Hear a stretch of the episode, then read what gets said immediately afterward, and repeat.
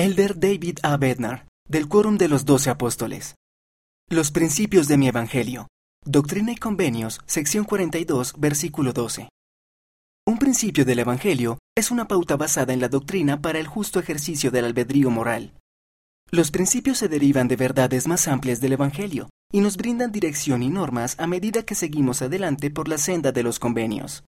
Al aprender, comprender y vivir los principios del Evangelio, se fortalece nuestra fe en el Salvador, se ahonda nuestra devoción a Él y se invita a nuestra vida a una multitud de bendiciones y dones espirituales. Los principios de rectitud también nos ayudan a mirar más allá de nuestras preferencias personales y los deseos egocéntricos, dándonos la preciada perspectiva de la verdad eterna al lidiar con las diversas circunstancias, retos, decisiones y experiencias de la vida terrenal.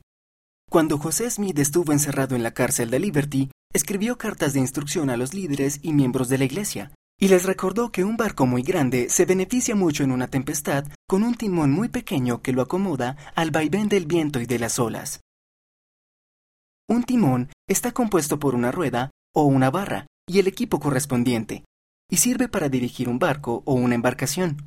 Acomodarse al vaivén del viento y de las olas denota la manera de maniobrar el barco durante una tormenta de modo que mantenga el equilibrio sin volcarse.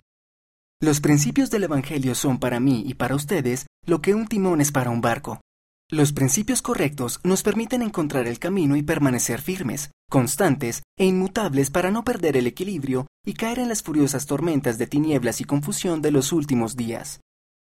Mira el discurso completo en conference.churchofjesuschrist.org.